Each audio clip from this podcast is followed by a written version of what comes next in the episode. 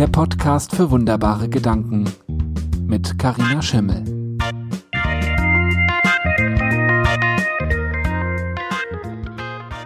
Hallo und herzlich willkommen zu meinem Podcast für wunderbare Gedanken.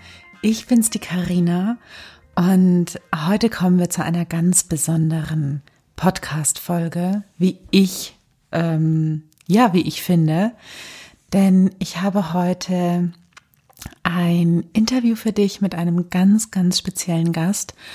Und weil wir einfach quasi in dieses Interview hineingestürzt sind, in Anführungsstrichen, als wir das geführt haben, habe ich nicht mein ähm, normales Intro gemacht, ne? Was du vielleicht schon von mir kennst, wie ich mein Gegenüber denn wahrnehme. Und das will ich jetzt auf jeden Fall noch nachholen, denn mein Gast, den du auch gleich hören will, wirst, ist Helge Thomas und Helge und ich, wir haben uns schon im Sommer kurz geschlossen, als es noch so richtig fett heiß war und wir beide irgendwie so ein bisschen darunter auch gelitten haben. Und ähm, als wir dann das Interview aufzeichnen wollten, war einer dieser ganz wenigen Tage im Jahr, die tatsächlich nur ein oder zweimal vorkommen und ich hatte Kopfschmerzen und ich musste absagen. Und ja, zu Beginn dieses Monats haben wir es dann geschafft, das nachzuholen. Und es ist ein so besonderes Interview geworden und es ist auch das längste Interview geworden. Ich will dich gleich vorwarnen. Vielleicht hörst du es dir auf Etappen an.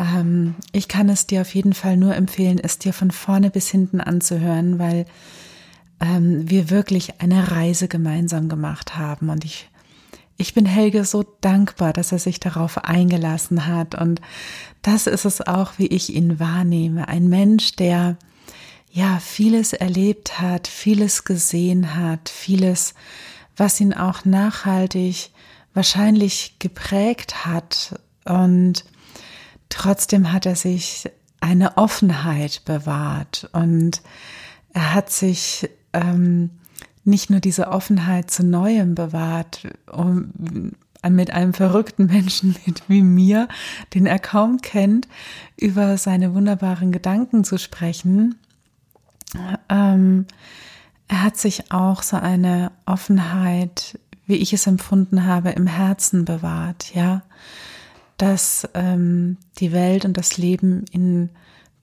immer noch überraschen dürfen und können und von einer dieser ähm, Überraschungen, die ihm da zuteil geworden ist, in diesem Jahr, wird er dir jetzt gleich selbst erzählen. Ich bin sehr, sehr dankbar und glücklich und ja, freue mich, wenn du dir unser Interview gleich anhörst. Ja, ich wünsche dir ganz viel Spaß. Bis gleich. Ähm, mit dem wunderbaren Gedanken gehe ich jetzt auch schon sehr lange schwanger, seit du, liebe Karina, mich angesprochen hast und eingeladen hast. Ähm, und es fällt mir tatsächlich immer wieder nur der eine das ist im Prinzip auch kein Gedanke. Es ist einfach das schönste Erlebnis, was ich dieses Jahr hatte, mein Garten ein. Mein, mein unser Schrebergarten. Ich hätte ja nie im Leben gedacht, dass ich mal Besitzer oder Pächter eines Schrebergartens werde, weil ich mir das wirklich als das urspießigste und urdeutscheste vorgestellt habe, was man sich vorstellen kann. Ähm, jetzt ist es aber irgendwie seit Juni so, dass wir tatsächlich einen kleinen Garten haben und da im Sommer fast jeden Tag waren. Und nachdem du mich jetzt gestupst hast, irgendwie mit dem wunderbaren Gedanken, habe ich irgendwie so mal durchgescannt meine sehr dunklen Gedanken, die ich habe, ohnehin immer habe, ähm, die aber natürlich dieses Jahr noch ein bisschen dunkler geworden sind und die weltpolitische Lage und das Ganze, was da so passiert, macht es auch nicht besser. Aber dann gibt es dieses eine Licht, das ganz besonders scheint. Und das möchte ich auch, ich möchte es ein bisschen einordnen, damit es nicht falsch verstanden wird. Ich habe eine unfassbar wundervolle Frau, seit über 25 Jahren mittlerweile, Ich habe das große Glück gehabt, die eine Frau zu finden und meinen Schutzengel zu heiraten vor 25 Jahren. Das ist natürlich das Wundervollste, gemeinsam mit unseren beiden Kindern, die das Grandioseste sind, was man sich vorstellen kann. Ähm, und ich will dafür auch gar nicht irgendwie undankbar klingen und sagen, das ist jetzt, ne, das ist halt jetzt so, ne, ich habe jetzt eine Familie, ja, toll, zwei Kinder und so. Mhm. Das ist mir immer wieder demütig bewusst, was für ein Scheißglück ich da hatte und habe, das haben zu dürfen. Aber so dieser ganz spezielle Momentumsgedanke und dieses ganz spezielle ähm, Gefühl, was du in mir angetriggert hast durch deine Frage und durch deinen Podcast, den ich mir natürlich dann angeschaut und angehört habe, und gesagt, hä, was meint sie mit einem wundervollen Gedanken? Das war relativ schnell dieser Garten. Ja. Jetzt soll ich zwischendurch mal Pause machen, dass du auch was hm. sagen kannst, kann ich. Du, du machst genau dann Pause, wenn es für dich ähm, richtig sich anfühlt, eine Pause zu machen. Und dann so, ich grätsch auch mal sonst dazwischen. ich kenne ja nicht wirklich viel, ne? ähm, ich finde es immer wieder spannend, was in den Menschen angetriggert wird, wenn ich diese Frage stelle. Ne? Hast du einen wunderbaren Gedanken für mich? Denn ähm, ich weiß nicht, anscheinend ähm, haben die Menschen von ihren eigenen Gedanken häufig kein so ein gutes Bild. Oder ähm, sie haben ein Bild, das wunderbar etwas ganz extrem Tolles sein muss. Etwas Großes, etwas nicht Alltägliches. Und für mich sind aber tatsächlich die, die wunderbaren Gedanken die kleinsten Gedanken, die wir eigentlich haben. Es sind meistens die Gedanken, die wir irgendwann mal hatten und die wir wieder vergessen haben. Und vielleicht ist dieser Garten etwas, was in dir wieder etwas geweckt hat oder ähm, überhaupt etwas geweckt hat, was ähm, dir dieses Gefühl geschenkt hat, dass etwas Wunderbares auch im kleinsten Alltäglichen sein kann. Vielleicht. Also meine Erklärung kommt ja vielleicht, wenn ich die Geschichte mal erzähle. Ja, erzähl sie mal. Ähm, und ich weiß immer nicht, ob ich am Anfang anfangen soll oder am Ende. Vor kurzem hat jemand, den ich sehr schätze, gesagt, begin your story as closest possible to the end. Ich glaube, das ist die richtige englische Formulierung. Also fang so nah wie möglich am Ende der Geschichte an, sonst verlierst du deine ZuhörerInnen. Mhm. Mach den Spannungsbogen nicht zu lange. Er sprach in dem Fall von online ähm, Veranstaltungen und, und so Vorträgen und so, dass man nicht zu lange den Bogen spannen soll. Also fange ich mal am Ende an und beschreibe diesen, diesen Garten als ein, einen Ort, der für mich nicht auf dieser Welt ist. Der wie ein magischer eine magische Parallelwelt existiert, durch die ich, in die ich gelangen kann, indem ich dieses Gittertor aufmache und da einfach reinlaufe. Und just in diesem Moment, und das mag jetzt furchtbar pathetisch und, und fast ähm, unglaublich klingen, in diesem Moment betrete ich eine andere Welt. Und zwar gar nicht so sehr im klassischen Gartensinne, dass ich mich jetzt wahnsinnig freue an zwitschernden Vögeln oder an duftenden Blumen oder an, an, an goldschimmernden Rabatten, sondern wirklich im, in meinem Zustand. Ich selbst habe das Gefühl, dass ich mit meiner Welt, mit meinen Gedanken, mit meiner meiner Person tatsächlich in einen anderen Raum trete, der außerhalb des hiesigen Universums ist. Hm. Das merke ich immer erst dann so richtig, wenn ich wieder aus dem Garten rausgehe. Nach zwei Stunden, nach drei Stunden.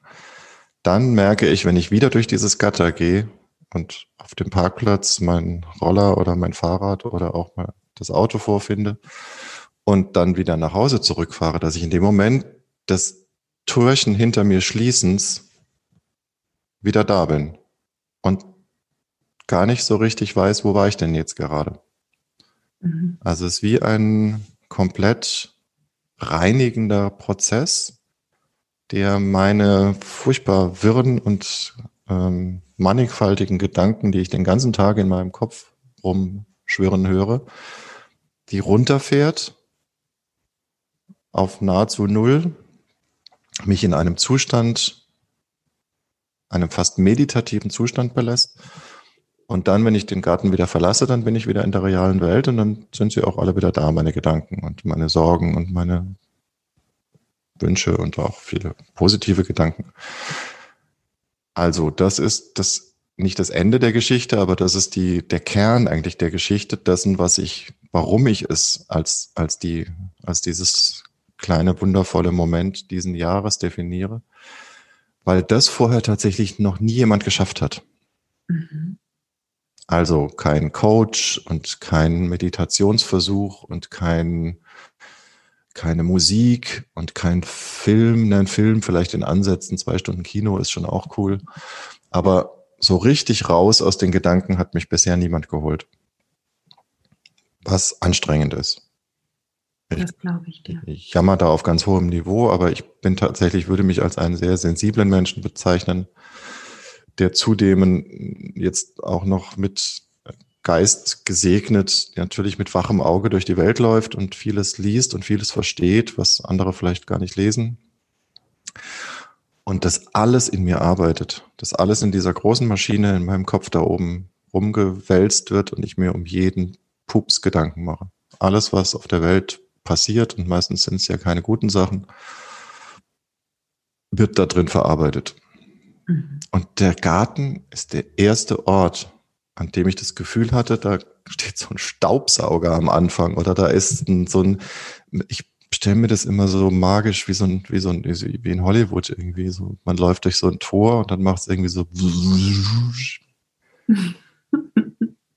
und du bist kurz irritiert und weißt gar nicht, was jetzt passiert ist und läufst weiter und denkst, ja, ich bin noch da, es geht mir gut.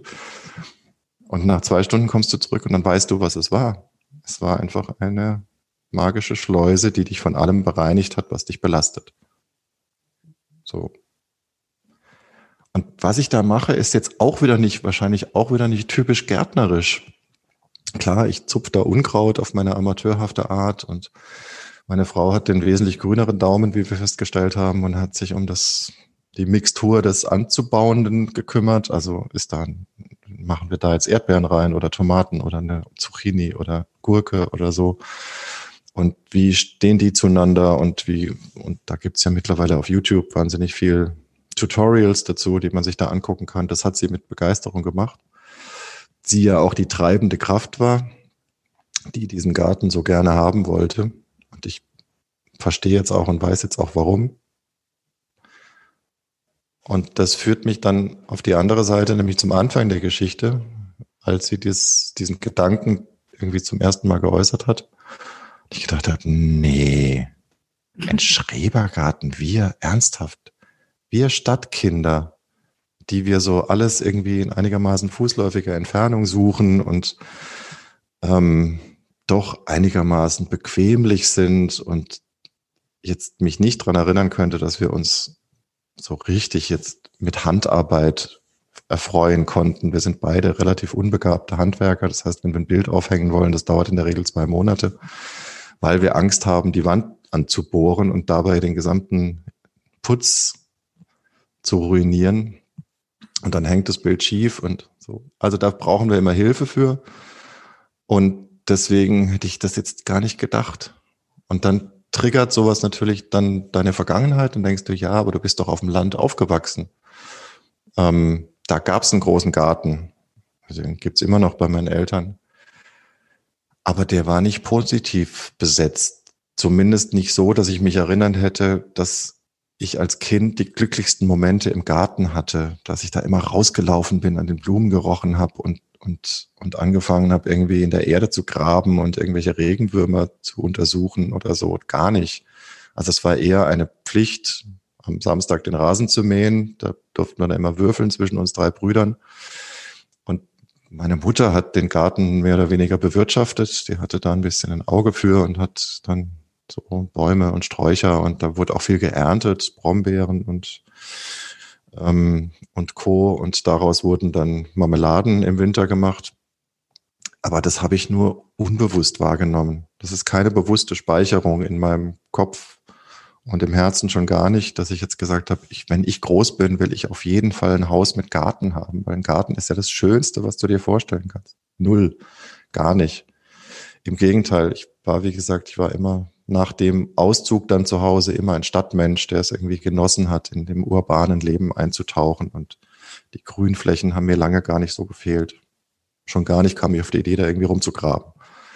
Also abwegiger Gedanke, trotzdem war meine Frau aus irgendeinem Grunde tatsächlich wild entschlossen und, und mit einem leidenschaftlichen Antrieb unterwegs, so einen Garten zu suchen.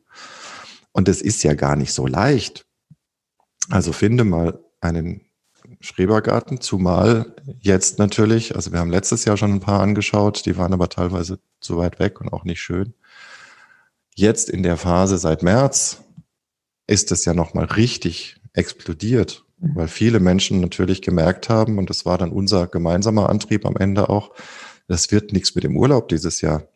Also wenn das nahezu so schlimm ist, wie die uns gerade erzählen, dann werden wir vermutlich nicht so, zumindest nicht entspannt Urlaub machen können oder irgendwo hinfahren.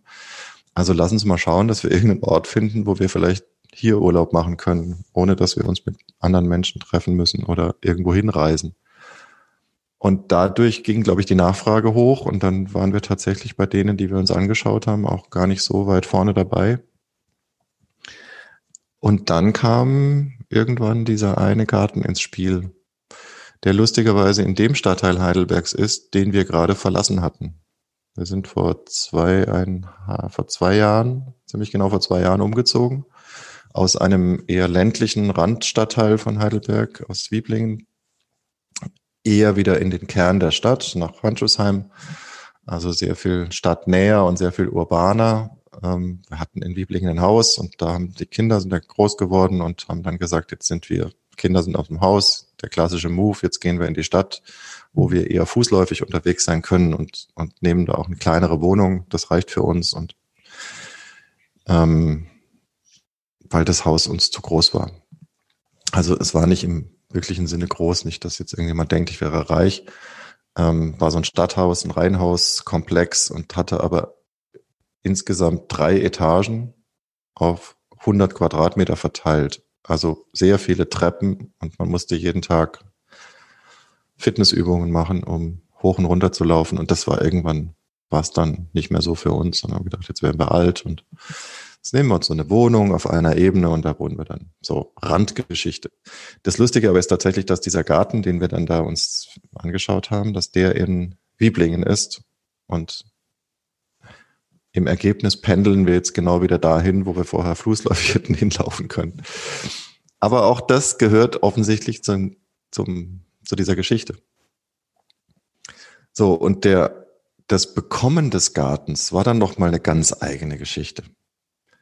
Und da ist wiederum ein, ein Mensch in der Hauptrolle, den ich vor 25 Jahren geheiratet habe, die eine unfassbare Hartnäckigkeit, Empathie, Diplomatie und Überzeugungskraft besitzt und diesen fast aberwitzigen Prozess dadurch fochten hat. Es gab von diesem, dieses Pachtgrundstück, um was es da ging, gab es einen Vorbesitzer. Dieser Vorbesitzer hatte sich diesen Garten gepachtet, weil er einen Garten haben wollte für seine Kinder. Jetzt hatte er aber ein Haus gefunden mit Garten, das sie dann auch bezogen haben. Und jetzt wollte er den Garten nach einem Jahr schon wieder loswerden, weil jetzt hat er ja einen eigenen Garten und braucht den nicht mehr. Hatte da aber viel, viel Zeit und Liebe rein investiert in den Garten und dem tatsächlich so ein bisschen, ja, wie sagt man so, Stadtrand, ähm, Charme gegeben mit Rollrasen und Spielgestell und ähm, Kirschlorbeer zur Sichtabgrenzung gepflanzt. Unfassbar viel Kirschlorbeer. Ich habe festgestellt, dass das vermutlich die hässlichste Pflanze ist, die man sich vorstellen kann. Aber sie macht halt sehr schnell einen Zaun dicht, blickdicht, so wie wir das Deutsche ja gerne haben, dass da keiner reinguckt. So, und, und das, das, ähm, wie sagt man, die, die, den produktiven Teil, Teil des Gartens, den hatte er nicht so arg im Griff. Da wuchs so gut wie nichts. Und ein Haus hat er auch nicht gebaut. Im Gegenteil, er hat das Fundament des vorher dort gebauten Hauses inklusive Haus irgendwie abgerissen und da lagen jetzt Trümmer und Schutt und so ein kleiner Berg irgendwie mit zertrümmertem Material. Das hatte er tatsächlich selbst mit einem Bagger alles ausgegraben. Und in dem Zustand war der Garten und jetzt wollte der aber für den Garten 5000 Euro Ablöse haben. Mhm. Dass man Ablöse bekommt für einen Schrebergarten ist, glaube ich, gar nicht ungewöhnlich, aber das braucht normalerweise eben einen gewissen Mehrwert, der auf dem Garten aufgebaut ist. Da sind die Schrebergartenordnungen sehr klar. Ähm, da steht das drin und das heißt eben, dass du da mindestens eine Hütte drauf hast oder einen Geräteschuppen oder eben Gerätschaften, die man weiter verwenden kann. Und dafür darfst du dann einen kleinen Abstand verlangen. Aber niemals 5000 Euro. Schon gar nicht für einen Garten, der eben keine Hütte hat und auch sonst nichts so richtig Brauchbares, sondern eben nur ein großes Stück Rollrasen mit einem Spielgestell drauf. Und auf der anderen Seite befand sich der, und den kann man schon tatsächlich in typischer Art und Weise sich vorstellen, Schrebergartenverein mit einem rein männlichen Vorstand, der aus Männern bestand, gesetzten Alters, die auch aus der Region hier kommen, was man sofort gehört hat. Mhm. Ähm, ich kann Ihnen da mal sagen, zu dem gerade wie das so ist. Ähm, also da müssen wir jetzt erstmal gucken. So, und also ein, ein Gefühl, was du bekommst, wenn du das erste Mal dort vorstellig wirst bei diesen Vorständen des Gartenvereins, Kleingartenvereins, ist, da ist eine ganz eingeschworene Gemeinschaft, die jetzt erstmal auf Herz und Nieren prüfen, wen sie da aufnehmen. Ein bisschen unangenehmes Gefühl. Mhm. Also es waren keine bösen Menschen, aber die hatten schon irgendwie ganz offensichtlich eigene Regeln am Laufen und ein eigenes Spiel am Laufen. So, und was meine Frau dann, mir ist das ja immer viel zu anstrengend, alles irgendwie so dann zu verstehen. Und wenn ich dann merke, ich mag mit den Gartenmenschen da nicht und der Vorbesitzer, das ist irgendwie auch, irgendwie, der will mich jetzt über den Tisch ziehen mit seinen 5000 Euro, ich dann halt nett. Dann suche ich mir halt einen anderen Garten. Also ich bin in vielen Bereichen meines Lebens, glaube ich, diplomatisch und hartnäckig, dann zum Beispiel im Kontext unserer Arbeit, aber im Privaten habe ich da keine Lust drauf. Und wenn ich merke, dass das geht halt jetzt nicht und es passt nicht, dann lasse ich's. Nee, meine Frau hatte sich dann tatsächlich, glaube ich, ein Stückchen verliebt in diesen Garten und hatte sich, sah sich da schon und sah uns da schon und hatte da auch wieder, und das zeichnet sie auch sehr aus, ein viel größeres Vorstellungsvermögen, viel mehr Fantasie als ich. Ich sehe so einen Garten mit Rollrasen und so einem Schutthaufen hinten, wo mal ein Haus stand und denke, boah, was eine Arbeit, bis du das irgendwie jetzt in Form kriegst und das aussieht. Und in ihrem Kopf, glaube ich, sind da ganz andere Bilder entstanden, ähm, die sie motiviert haben, da weiterzumachen. Und dann hat sie, wie gesagt, in diesem Dreieck zwischen uns, diesem Verkäufer und dem Kleingartenverein sich so, so klug positioniert und immer wieder Druck und nachgegeben und Druck und, und Statement und stehen lassen und hat das mit auch einer unfassbaren Geduld ausgesessen, weil sie das Spiel offensichtlich ganz schnell verstanden hat. Das ist so, wie man bei Schachspielern ja so fasziniert ist, wie Schachspieler so in der Lage sind, die nächsten fünf, sechs Züge zu antizipieren. Mhm so das Gefühl hatte ich damals auch, dass sie das, dass sie das ganz, ganz genau gesehen hat, was da passiert und sich einfach genau dahingestellt hat, wo sie wusste, da macht er jetzt den nächsten Move und der Springer kommt jetzt auf E6 und dann muss ich einfach nur warten und dann kriege ich den. Und so war es dann auch. Ich mache jetzt die Story nicht zu lange, aber es war tatsächlich am Ende ein, eine Lösung plötzlich da, die dann hieß aus dem Gartenverein, sie dürfen es gerne haben und von dem Vorbesitzer, der gesagt hat, na gut, also vielleicht 700 Euro. So, mhm. dafür kriegen sie aber den Rasenmäher und, und, und den Grill und das lasse ich ihnen alles da und so. Also es war immer noch ein bisschen oversized, aber er hatte wirklich sehr viel, sehr viel Geld investiert in die ganzen Pflanzen, die da waren, inklusive des Rollrasens. Insofern hat man sich dann wirklich dann für alle Seiten fair geeinigt und der Tag war da und wir betraten stolz unseren kleinen Flecken Erde, den wir ab jetzt irgendwie bewirtschaften durften. Und dann waren wir tatsächlich den ganzen Sommer jeden, fast jeden Tag in diesem Garten. Ich bin meistens mit dem Fahrrad hingefahren, ähm, was nochmal ein zusätzlicher ähm, Kopffreimacher war. Ähm, aber allein die Zeit dort jeden Abend zu haben nach einem manchmal doch drögen, unbeweglichen Tag. Also wir sind ja mittlerweile in einer Art, äh, weiß ich nicht, wir sind fast in der Körperhaltung eingefroren.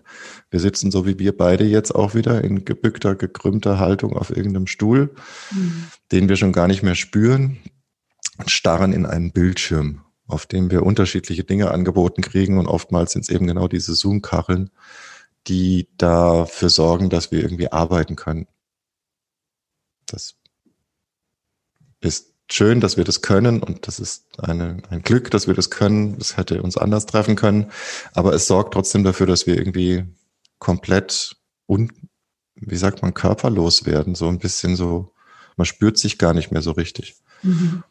Und das hat tatsächlich im Sommer einen ganz anderen Momentum genommen. In dem Moment, als wir dann im Juni, glaube ich, irgendwann Anfang Juni, haben wir den Garten übernommen und dann mal so die ersten Sachen gemacht, irgendwie mal so ein bisschen den Schutt weggeräumt und mal ein bisschen umgegraben und mal ein bisschen geguckt, was geht denn da?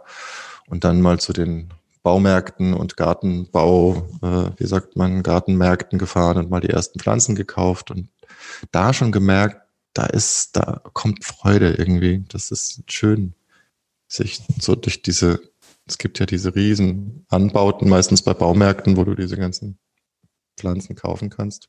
Ja. Namen, die ich nie gehört hatte. Entschuldigung, du hast. Ich bin da auch gerne, habe ich gesagt. Ja. Aber ich hätte dir vor einem Dreivierteljahr hätte ich gesagt, im Leben nicht. Ich im Baumarkt, in der Pflanzenabteilung. Jo, nee, ist klar, Karina. Aber das ist das, was ich auch mit dem Schutzengel meine. Das ist einfach, das ist jetzt mein großes Glück und das hat mich jetzt mal wieder erwischt. So richtig heftig. Und deswegen durfte ich da sein plötzlich und durfte mir da irgendwie jetzt Pflanzen aussuchen, wie gesagt, deren Namen ich noch nie gehört hatte und habe gelernt, dass in Deutschland mittlerweile Honigmelonen wachsen.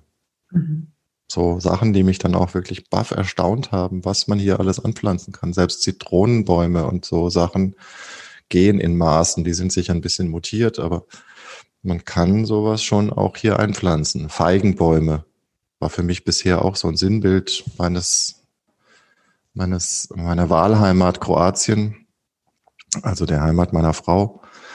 Ähm, da gibt's die ja wie Sand am Meer und da wachsen die auch und sprießen und geben unfassbar viele leckere Feigen von sich. Dass hier Feigenbäume wachsen und Olivenbäume, hätte ich jetzt auch nicht gedacht. So, und dann komme ich jetzt mal so langsam zu dem, was es vielleicht am Ende mit verursacht hat, dass es für mich dieser magische Ort ist. Es ist nämlich auch die Atmosphäre dort und das Umfeld. Wenn du jetzt erzählst, du bist, lebst in Deutschland, auch in einer sehr eher altmodischen Stadt wie Heidelberg, und du hast hier einen Schrebergarten, dann haben Menschen vermutlich Bilder im Kopf, wie diese SchrebergärtnerInnen aussehen. Mhm. Kittelschürz, ähm, Gummistiefel, eher weiße, graue Haare. Vielleicht auch irgendwie so Lederwesten, ein bisschen abgeranzt von früher, die man noch in der Garde anzieht. Ähm, da stehen so Hütten und das Wichtigste, was vor dieser Hütte steht, ist ein Fahnenmast und an dieser Fahnenmast baumelt die deutsche Fahne. So zumindest waren meine Assoziationen bis vor kurzem noch, wenn ich an einen Schrebergarten gedacht habe. Ein wenig überzeichnet, aber so ein bisschen. Ne? Ähm, ist es aber gar nicht. Null. Es gibt in diesem Schrebergarten keine einzige Fahne, schon gar keine deutsche. Wir sind umgeben in unserer direkten Nachbarschaft, da wo unsere Parzelle ist, wie das so schön heißt, ähm, von einem diversen Mix unterschiedlichster Herkunft. Ganz viele aus der Türkei, also ursprünglich aus der Türkei stammend. Ähm, ich habe einen ganz lieben Griechen kennengelernt, Alexandros, der dort einen Garten besitzt, ähm, und mir schon sämtliche Geheimnisse griechischen Weins verraten hat, den er regelmäßig aus Griechenland mitbringt in ganz kleinen Trieben und sie dann hier zur Reife bringt. Ähm, mir mittags um zwölf eine halbe Tasse Uso angeboten hat, weil wir keine Schnapsgläser hatten und das mich als eigentlich nicht Alkohol trinkenden Mensch an den Rande meiner, meines Bewusstseins gebracht hat. Also so, und ganz viele andere Nationen um uns herum auch. Aber das ist eigentlich gar nicht so wichtig, welcher Nation die sind oder welcher Herkunft sie sind. Wichtig ist, welche Art Menschen es sind. Und das Schönste und Beeindruckendste und Wunderbarste, was da ist, ist eine Bedingungslosigkeit. Da existiert eine Bedingungslosigkeit im menschlichen Miteinander. Diese Menschen sind einfach bedingungslos freundlich, zugewandt, aber nicht aufdringlich. Also du kommst hin und du hast das Gefühl, willkommen zu sein. In jeder erdenklichen Art, ohne dass dir das jemand sagt. Und ohne dafür, dass du dafür irgendeine Gegenleistung erbringen müsstest. Und du hast auch nicht das Gefühl, eine Gegenleistung zu erbringen. Zumindest nach einer gewissen Gewöhnungsphase. Am Anfang hatten wir die. Irgendwann haben wir verstanden, dass es nicht darum geht, dass der eine dem was tut und der andere dem und man das eins zu eins aufrechnet, so wie man das sehr gerne tut, sondern immer dann, wenn du das Lust hast, dann gibst du irgendjemandem was und wenn du keine Lust hast, dann bleibst du für dich und dann kommt jemand und bringt dir was. Und ich weiß nicht, wie viele Male wir türkischen Tee eine leckerste, vollmundige Grillplatte ähm, und sonstige Herrlichkeiten von unseren Nachbarn einfach so bekamen.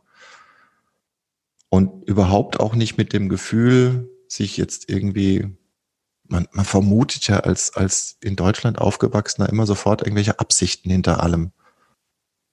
Also nicht, ob es ein deutsch typisches Phänomen ist, vielleicht ist es auch unsere Zeit, aber oder vielleicht ist es auch nur mein Thema, aber ich vermute immer, jemand was tut, dann will der was irgendwas damit erreichen. Das Gefühl ist dort bei Null. Du kommst dahin und sie freuen sich einfach, dass du da bist. Und zwar nicht, weil du einen bestimmten Beruf hast, weil du was kannst, was sie brauchen und weil du, weil du besonders gut aussiehst, sondern einfach, weil du du bist und weil du jetzt da bist. Und das hat am Anfang hat es tatsächlich ein bisschen mich ein bisschen Überwindung gekostet ähm, und auch ein bisschen Gewöhnung. Sagen, ich habe jetzt zum dritten Mal von dieser wunderbaren Frau einen so leckeren türkischen Tee bekommen, ohne danach gefragt zu haben. Sie kam einfach irgendwann und hat gesagt, möchte ihr Tee? Und wenn du dankbar nix, dann kriegst du dieses unfassbar leckere Getränk. Ich liebe türkischen Tee. Ähm, und dann denkst du, hm, jetzt musst du ihr doch auch irgendwas Gutes tun. Du musst doch jetzt irgendwas, also Tage später haben wir dann irgendwie Steine ausgegraben aus dem Boden, die wir nicht mehr gebraucht haben, so Fliesen, Bodenfliesen, die da verlegt waren auf dem Weg. Und dann kommst du natürlich auf die Idee, du könntest jetzt, könntest ihr die Fliesen schenken. Hat dann auch, sie hat sich riesig gefreut und konnte die auch super verwenden und so. Das Vertrauen, dass das einen Fluss hat und dass man da gar nicht groß darüber nachdenken muss, das muss, musste erst wachsen bei mir. Ich habe immer diesen sofortigen Impuls, was zurückzugeben und mich zu bedanken oder es zu bezahlen, dann ist man ja auch sein Gewissen los. Das Vertrauen darauf, dass, dass das dieser ewige Kreislauf ist, um es mal ein bisschen noch pathetischer auszudrücken, wie dem König der Löwen, Circle of Life, dass du gibst was in das System rein, du gibst Energie rein in das System Leben oder in das, in die Gemeinschaft und, und irgendwo anders kommt es wieder raus und kommt wieder zu dir. Und hat aber mit der ursprünglichen Leistung erstmal gar nichts zu tun oder mit dem ursprünglichen Geschenk, sondern es ist einfach so ein Energiefluss, der dafür sorgt, dass das alles im Gleichgewicht bleibt und so. Also das hat ein paar Tage gedauert. Bei uns beiden, glaube ich, dass wir immer gedacht haben, wir sind jetzt irgendwie die Deutschen und wir kommen jetzt da mitten rein und setzen uns da hin und festspannen unser Brötchen und geben niemandem was und die alle geben uns was. Weißt du, so dieses Gefühl irgendwie, das hat uns am Anfang irgendwie ein bisschen beschäftigt. Aber sobald du dich auf so einen, so einen Ort einlässt, verhältst du dich dann auch anders irgendwann und beginnst dann irgendwie anders zu denken und anders zu handeln. Also das hat sicher einen ganz, ganz großen Anteil, dass wir so wundervolle Menschen um uns herum haben, von denen du immer das Gefühl hast, sie sind da, sie passen auf dich auf. Du kannst sie fragen, wenn du eine Frage hast, weil sie die Gärten ein paar Tage länger haben schon und sich einfach auskennen. Du kannst dir jederzeit Gerätschaften ausleihen, die du selbst noch nicht besitzt, oder sie leihen sie sich bei dir aus. Ähm, das bestärkt vielleicht noch diesen meditativen extraterrestrischen Raum für mich, in dem ich einfach sein darf und in dem ich nichts denken muss und in dem mich auch nichts belastet, sondern ich da einfach kauere auf dem Boden und diesen unfassbar nervigen Löwenzahn und sämtliches andere Unkraut in ja, fast meditativer Ruhe zupfe und auf den Komposthaufen bringe und dann wieder zum Beet laufe. Und das alles eine Verlangsamung und eine, eine, eine Ruhe bringt, die mir unfassbar gut tut. Ich rede hier und rede hier, Karina. Das hört sich das irgendjemand an? Ja, ich, ich in dem Moment gerade jetzt ich. Ja, du musst ja jetzt, ne? Du hast den Fehler gemacht, mich einzuladen und jetzt musst du, jetzt kannst du ja nicht unhöflich auch. sein, ne? Und später auch. Nein, ich habe, ich habe, auch mitnichten habe ich einen Fehler gemacht. Ich, ähm, mich führt das Leben auch ganz gut. Ich bin, ähm, ich bin wahnsinnig geflasht und ich bin wahnsinnig berührt von dem, was du gesagt hast. Mir standen jetzt schon ein paar Mal die Tränen wirklich bis Anschlag, unteres Lied. Ähm, weil, ähm, weil mich das fasziniert, ja, weil mich fasziniert es, dass ähm,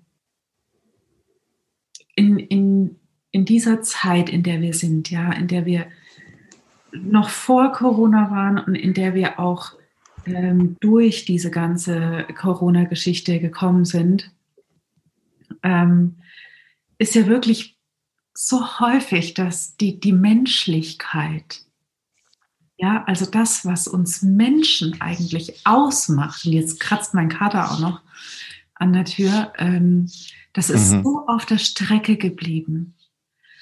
Und ich habe manchmal das Gefühl, dass es uns, dass es uns so isoliert hat voneinander. Dieses, dieses ganze ähm, wirtschaftlich denken, ähm, kontrolliert handeln, ähm, immer überlegt sein und, und dann erzählst du, ähm, dass, dass du ein Stück Leben gefunden hast, ein Stück Erde gefunden hast, ja, wo die Welt auch für eine ganz, ganz eigene Art und Weise in einem Mikrokosmos genau das widerspiegelt, wie sie eigentlich, und davon bin ich in, in meinem Herzen total überzeugt, wie sie eigentlich gedacht war. Davon bin ich so überzeugt und das, das berührt mich so sehr, weil es mir einfach zeigt und beweist, dass es, dass es wahr ist und dass es möglich ist, dass wir alle so leben könnten. Und das Witzige ist, dass du sagst, ähm, du durftest sein und du musstest nichts dafür tun. Mhm. Und das, ich, ich weiß nicht, ob es tatsächlich einen Menschen auf der Welt gibt, der sich das nicht wünscht. Der sich nicht wünscht, genau das erleben zu dürfen. Ich glaube, das ist es, was wir uns alle wünschen. Wir wollen dieses kleine, kleine Stückchen Frieden haben. Und du hast es jetzt in deinem, in diesem Garten gefunden, in dieser Gemeinschaft. Du hast es auch in deiner, in deiner Ehe gefunden, dieses Stückchen Frieden. Und ähm, ich bin davon überzeugt, dass immer wenn wir so etwas gefunden haben, dann können wir sowas auch weitergeben. Und nenn mich idealistisch, naiv. Ja? Würde ich nie tun. Ähm, ach, das, das lebe ich nicht so krumm. Ich bin davon überzeugt, dass, ähm, dass, das uns, dass, dass diese kleinen Momente eines jeden einzelnen Menschen unsere ganze Welt besser machen.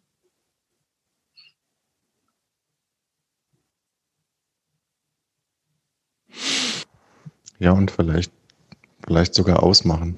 Ja. Wahrscheinlich hat jeder Mensch irgendeinen kleinen Ort, der so ist. Vielleicht ist es ihm nur nicht bewusst. Oder ihr. Ja. Also. Er kann ja auch in mag, sein. Ich mag immer genau, ich mag immer sofort wieder einschränken, weil ich diesen globalen Blick einfach nicht loswerde und weiß, dass es natürlich viele Menschen gibt, die für, für die der, wenn überhaupt, dann unfassbar klein ist, dieser Raum oder dieser Platz, in dem sie ein kleines Stückchen Frieden haben. Aber es ist schön, was du sagst und was bei dir ankommt. Es lässt mich auch die Geschichte gerade nochmal auf eine andere Weise reflektieren. Du berührst mich wieder durch die Berührtheit, die du bei mir findest. Schön. Genau. Ähm, ich habe das auch, ich habe auf, auf Netflix so eine verrückte Serie gefunden, die ich, wie ich jetzt weiß, wohl bei vielen schon Kult ist. Die heißt Outlander. Das ist eine ganz verrückte Geschichte. Ja, du Du nix mit dem Kopf. Wenn die ist, die ich meine, dann ja. Also, ähm, also es ist diese, diese Nachkriegsgeschichte, England, Schottland, Nordengland, die Frau am Steinkreis an diesen, ah, ja, an diesen Stein fasst und dann 200 Jahre in die Vergangenheit gebeamt wird. Ja. Und dort als völlig Fremde. Claire Beauchamp. Äh, genau. Und was, vor 20 was, Jahren gelesen, vor 20 Jahren. Ah, ich bin da offensichtlich late to the party. Ich habe ich hab mit meiner lieben Freundin Christiane vor kurzem drüber gesprochen, die auch gesagt hat, Outlander, ja natürlich, ich war schon in Schottland, ich war an den, an den Drehorten und ich habe das gesucht und das ist Kult und Wahnsinn. Ich, sie ist mir tatsächlich ein bisschen langatmig, die Geschichte. Mhm. Sie ist selbst als Fernsehserie sehr, sehr ausführlich erzählt, was mich manchmal ein bisschen, da macht meine Ungeduld nicht mit. Ich will dann wissen, wie die Geschichte weitergeht und manchmal zugegeben spule ich vor.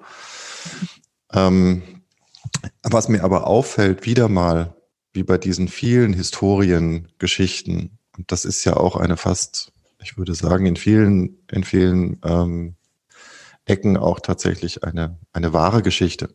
Also natürlich nicht die Geschichte, dass sie durch die Zeit reist, aber die Geschichte, die dann aus dem Jahr 1752 erzählt wird, die ist ja schon vermutlich nah an der, an der Realität der Menschen damals in England und Schottland. Und da fiel mir wieder auf, dass diese Männer die ganze Zeit kämpfen müssen. Ja. die kämpfen von morgens bis abends. Die Schotten gegen die Briten und die Briten gegen die Franzosen und da ist noch nicht fertig. Und ich mich immer wieder frage, wofür kämpft ihr eigentlich alle? Es ist doch genug Platz da für alle. Und wenn sich einer ein bisschen wichtiger fühlen will, dann lasst ihn doch ein großes Haus bauen. Mhm. Und wenn andere ihm dabei helfen wollen, er ihnen dafür Geld gibt, und wenn es auch wenig ist, dann ist das auch in Ordnung. Wenn er niemanden findet, der ihm das Haus baut, dann kriegt er halt kein Haus. Aber eigentlich ist diese Erde doch groß genug. Und selbst die momentan, wie viel haben wir? Ich habe aufgehört zu zählen, sind wir über acht Milliarden, mhm. fast acht Milliarden Menschen. Wir hätten alle genug Platz. Und auch die ganzen Tiere hätten noch genug Platz drauf.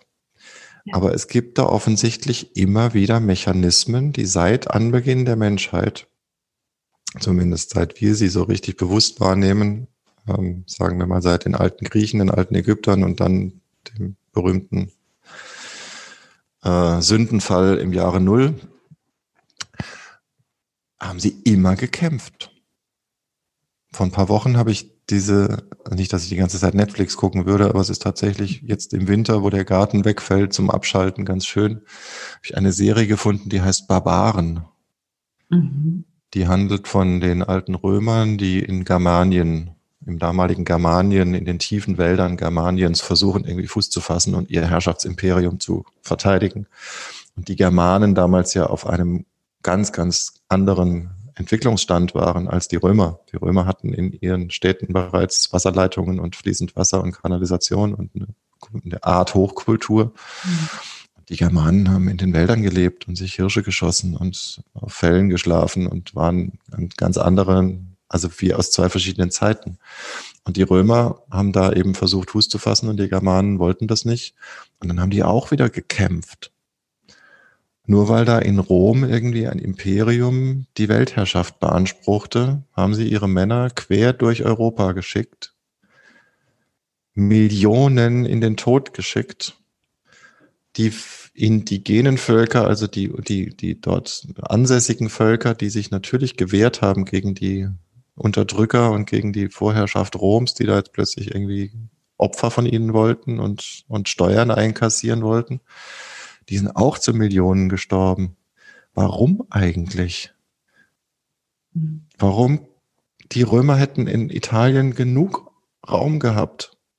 Und vielleicht hätten sie sich freundschaftlich mit ihren Nachbarn auch darauf einigen können, irgendwo mal ein paar Urlaubsdomizile aufzubauen, weil sie die Schweiz schön fänden oder weil sie es in Frankreich auch ganz hübsch fänden. Aber nur mit dem Ziel, die größte Macht zu werden, Millionen von Menschen zu verheizen und das Faszinierendste ist ja dabei, dass die Menschen das immer mitgemacht haben. Ja.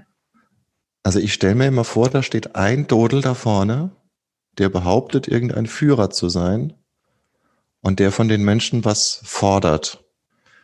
Und anstatt, dass die Menschen sich kurz angucken und sagen, hat der sie noch alle? Was will der von uns? Stattdessen brüllen sie ihm irgendein Heil entgegen ziehen sich ihre Rüstungen an, verlassen ihre Familien und sterben irgendwo auf einem dämlichen Schlachtfeld dafür, dass der Typ irgendwie sich die nächste Krone aufsetzen kann und sagen, wir haben jetzt auch Böhmen erobert. Warum machen Menschen das? Warum stehen sämtliche Soldatinnen der Welt nicht einfach auf und sagen, Schluss? Wir machen es nicht mehr. Herr Trump, Herr Putin, Herr Orban, Herr Netanyahu, Herr Ahmadinejad, keine Ahnung, wie sie alle heißen, diese ganzen Herrscher der Welt, die teilweise aus Machtgeilheit, aus religiösen Motiven, aus welchen Motiven auch immer, dafür sorgen, Menschen in Elend und Armut und Tod zu stürzen. Hm. Sie sind doch in der Minderheit. Da ist ein ganz kleines Pack von Menschen, die aufgrund eigener Ziele Millionen von Menschen in Not und Elend und Tod treiben. Warum steht die Menschheit nicht auf? Weltweit. So wie du sagst, ich kann mir nicht vorstellen, dass der, dass der Bauer in Argentinien und die, die Krankenschwester in Sibirien und der, der Pfleger in, in, in, weiß ich nicht wo, in, in Peking, dass die nicht alle am Ende des Tages dasselbe Bedürfnis haben nach einem friedlichen Ort, an dem sie mit freundlichen Menschen dieses Leben, was uns geschenkt wird, einfach genießen können. Ja. Und ja. warum telefonieren die nicht mal miteinander und sagen, ey, wollen wir mal aufhören mit der Scheiße? Das ist doch auch völlig egal, welche Nationalität ihr jetzt seid, welche Flagge da weht und welche wirtschaftlichen Beziehungen wer mit wem hat. Lass uns doch einfach gucken, dass es uns allen gut geht. Es ist doch genug da. Nee, stattdessen lässt sich die Menschheit von diesen kleinen, mickrigen Despoten seit Anbeginn der Zeit vor sich hertreiben. Und ich rede hier wieder natürlich irgendwie wie der Privilegierte vom, von, der, von der Not. Ähm, ich war nie in solchen Situationen und ich weiß es nicht, was es heißt, wenn du in einem Staat aufwächst, das einen bösen Diktator hat und du hast einfach keine andere Wahl, als zum Schwert zu greifen, weil es alle anderen auch tun. Aber die Kraft des Kollektivs. Ich frage mich einfach nur, warum die Kraft des Kollektivs nicht öfter anschlägt. So wie 1989 in der DDR zum Beispiel. Ja. Oder im arabischen Frühling, wo es eine kurze Zeit auch so aussah, als würde es funktionieren. Dass die Menschen merken, das ist ein Scheißspiel. Und wir haben jetzt keine Lust mehr mitzuspielen. Ja. Ja. Und, und doch gibt es Menschen, die aufstehen. Ne?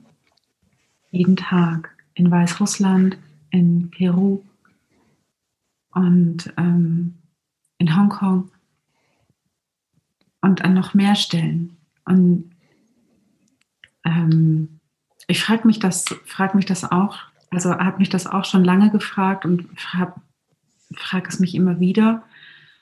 Und ich sehe aber auch, dass eine neue Generation Menschen ähm, schon auf der Welt sind, die, ähm, die dafür kein Verständnis mehr haben. Die kein Verständnis mehr dafür haben, äh, zuzuschauen, wie die Großen ähm, mache hier meine, meine ähm, die, die, Großen mit dem Kleinen. Mit, mit, den, mit den Fingern. wie, äh, wie, die, wie die Großen ähm, da alles kaputt machen. Die wollen tatsächlich nicht mehr mitspielen. Und ich habe gestern, gestern, tatsächlich gestern, ähm, erst Podcast-Folge aufgezeichnet und ähm, und, und rausgebracht, wo ich, wo ich gesagt habe, wer, wer müsste eigentlich von wem lernen? Die Kinder von den Erwachsenen oder umgekehrt? Weil Kinder haben das Problem nicht. Kinder kennen keine Ausländer. Es gibt auch dieses süße kleine Video, ne? Wo, wo ähm, also zwei irgendwie draußen in der Stadt an einem Brunnen da so ein Interview machen und dann kommt so ein kleiner Staxi dahin. Ne? Und dann wird er so gefragt, ähm, ob bei ihm im Kindergarten, wie das denn da ist, ähm, ähm, ob es da auch Ausländer gibt. Und der Kleine sagt, nee, da gibt es nur Kinder. Ne? Die ja. denken nicht wie wir, die haben nicht diese Programme drauf, die wir haben schon. Ganz am Anfang, ja. Ja. In einem ganz anfänglich geschützten Raum haben sie das nicht. Ja, sobald sie dann anfangen zu begreifen und und zuzuhören. Und als unschuldige Wesen werden sie dann natürlich vereinnahmt von der Ideologie ihrer Eltern oder ihres Umfeldes. So, und dann verlieren sie ihre Unschuld wieder. Aber ja, klar, kein Mensch ist von Geburt an Rassist, kein Mensch ist von Geburt an Unterdrücker oder ähm, Antifeminist oder Antisemit oder was auch immer Schlimmes, sondern er ist einfach ein Mensch und freut sich, dass er da ist und findet das alles ganz spannend, was da funkelt und glitzert und möchte alles anfassen oder alles in den Mund stecken. Also klar. Ja, und für uns alle beginnt die, beginnt die Welt und beginnt das Leben als magischer Ort. Mhm. Und irgendwann verlassen wir den. Und manchmal haben wir das Glück, so wie du jetzt mit deinem Garten, dass wir den wieder finden. Ja. Das ist schön. Und ich bin so ein, ich bin so eine Befürworterin, begeisterte Befürworterin auch dieser, dieser jungen ähm, Erwachsenen, die jetzt sagen, nee, da, das, so funktioniert das nicht. Ne? Wir müssen Verantwortung übernehmen, dass unsere Erde ähm, hört auf, die kaputt zu machen, ähm, hört auf, eure Lippenbekenntnisse rauszuhauen. Ähm, ne? Da, wenn ihr was sagt, dann meint es auch so. Und dann macht's. Die entschuldigen nicht mehr. Aber sie müssen so unfassbar kämpfen. Ja. Und das macht mich auch wieder so traurig. Ich habe jetzt gerade eine Arte, ja, nicht nur Netflix, jetzt kommt Arte, ne? Mal kurz den, den Schöngeist rauskehren. Ich liebe Arte. Auf Arte gibt es eine Dokumentation gerade, die heißt Und jetzt wir. Mhm. Und die beschreibt Jugendbewegungen in Europa. Das ist eine Redakteurin, eine, die auch für die für heute als Anchorwoman arbeitet. Puh, ich müsste schnell den Namen nachschauen. Ähm, fällt mir gleich wieder ein. Die ist mit einem kleinen ähm, Kamerateam ist die nach Polen gereist, nach Frankreich und nach Deutschland an unterschiedliche Orte und hat dort AktivistInnen getroffen, die dort für ihre Sache streiten. Und natürlich geht es in vielen Fällen um das Klima, die Klimazukunft, die Klimagerechtigkeit. Es geht in ganz, ganz vielen Fällen aber auch um die LGBT-Community, ähm, um die Rechte von Menschen, die eben nicht weiß, nicht hetero und nicht männlich sind. Mhm. Ähm, und was da teilweise passiert, wenn die in Polen mit einem Kleinbus auf einen unschuldigen Platz in einer unschuldigen Kleinstadt fahren und Regenbogenluftballons aufblasen und dafür werben, auch mit Infoblättern, dass sie ganz normale Menschen sind. Und was ist dann das, schwul zu sein? Und was ist das, ähm, lesbisch zu sein? Und was ist das, queer zu sein? Und was ist es, was bedeutet es, einer nicht äh, weißen deutschen männlichen Rasse anzugehören, eine andere Hautfarbe zu haben und so. Sie informieren einfach in, in, in Flugblättern und in Infoblättern und so und stellen sich dahin und möchten auch in Dialog treten. Und dann stehen Menschen, hauptsächlich männlichen Geschlechts, vielleicht drei Jahre älter, aber nicht viel älter, und stimmen Sprechchöre an, die vor Hass strotzen Sie wollen keine Regenbogendiktatur und verpisst euch ihr, ich sag jetzt den Namen nicht, unfassbar viel Hass, der ihnen da entgegenschwappt und dazwischen eine Bevölkerung, die weiterläuft und versucht, sich nicht einzumischen. Mhm. Und das sind Momente, wo ich denke, warum klickt da das kollektive, urmenschliche Bewusstsein nicht? Und alle bleiben stehen und drehen sich zu den Schreihälsen um und sagen, Jungs, ihr braucht Hilfe. Das ist nicht normal, was ihr hier macht. Und ich glaube, in dem Moment könnte eine Kraft entstehen.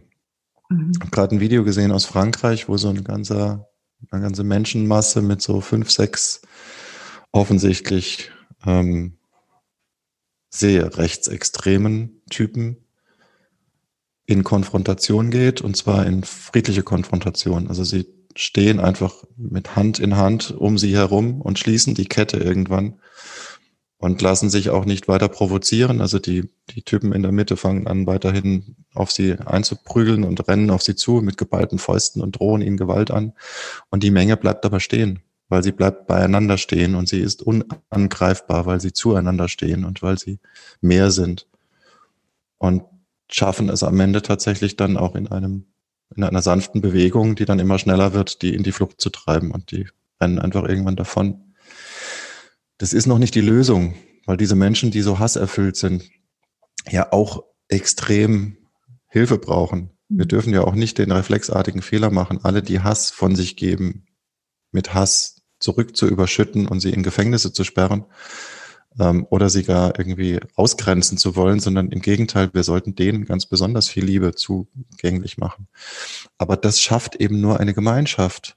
Und solange die Gemeinschaft, die große Mehrheit der Gesellschaft nur die Zuschauerränge besetzt und sich zuschaut, wie die Linken gegen die Rechten und die Kinder gegen die Älteren und die Politik gegen die Gewerkschaften.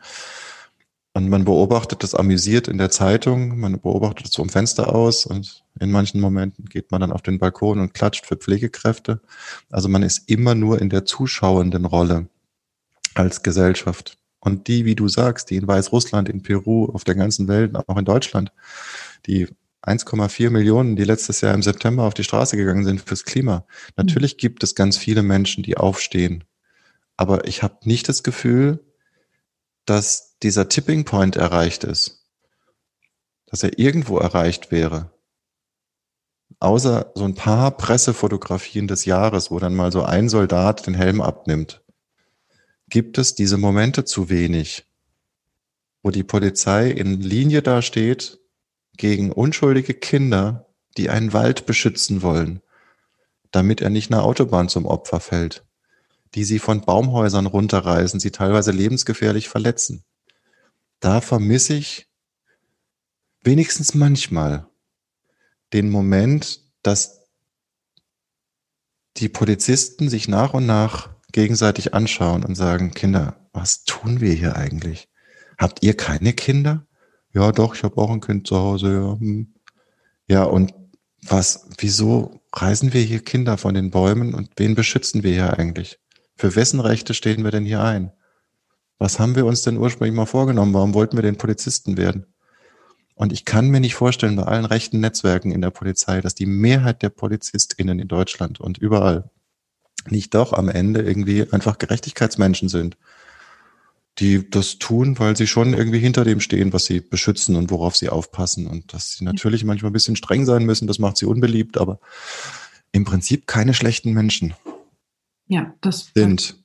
Und dass diese Mehrheit auch wieder nicht sich klar aufstellt gegen die Aussetzer aus der rechten Ecke mhm. und gegen die Gewaltbereiten, die George Floyd umgebracht haben. Mhm. Dass so ein Typ nicht sofort von der gesamten Polizei isoliert wird und mindestens Hunderte von Polizisten für Black Lives Matter und für George Floyd auf die Straße gehen, sagen, es ist uns unfassbar schlimm, was da passiert ist.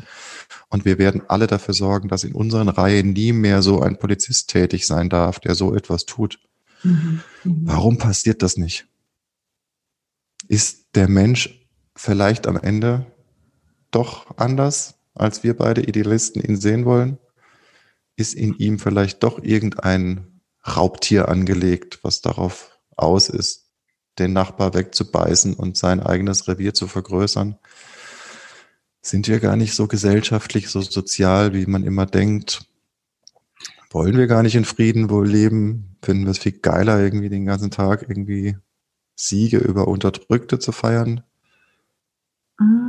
Ich, ich glaube, ähm, wir haben alle einen Überlebensdrang. Natürlich, ne? Also Überleben mhm. ist essentiell, logisch. Leben ist ganz cool, ja. Ähm, ja. Und wir haben alle ein Bild davon, was, es, was wir glauben, was, was unser Überleben sichert. Für manche ist es das Mitlaufen, für manche ist es das Aufstehen, ähm, für manche ist es das ähm, Unterdrücken. Ähm, was, was mich manchmal, also da, da, das war das, was mich tatsächlich, und man kann, na, also schimpft mich jetzt bitte nicht dafür, dass ich das so ausdrücke, ne? Ähm, was mich anfänglich fasziniert hat an dieser Pandemie war, ähm, dass, sie, dass sie niemanden ausgelassen hat. Das ist das mhm. allererste Mal, ähm, seit ich zumindest denken kann, ähm, dass es niemanden ausgelassen hat. Es ist nicht was, was nur die Schwarzen betrifft. Es ist nicht was, was nur einen Kontinent betrifft ähm, oder eine Nation betrifft. Es betrifft alle durch die Bank. Wir sind auf einmal alle betroffen und wir sind alle gleich. Mhm. Und ähm, das hat für einen kurzen Moment hatte ich den Eindruck, für, für echt einen, einen Wimpernschlag?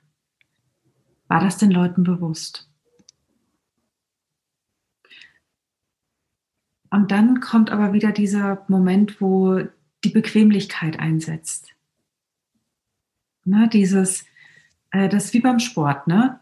Gehe ich jetzt laufen oder nicht? Und sobald ich darüber nachdenke, habe ich ja schon zehn Argumente dagegen. Hm. Weil es ja gerade schön hier zu sein, ist schön warm, ist, ich schwitze nicht, anstrengend ist gerade auch nicht. Ne? Also dieser Faktor Bequemlichkeit im Leben. Weil wir haben es ja bequem.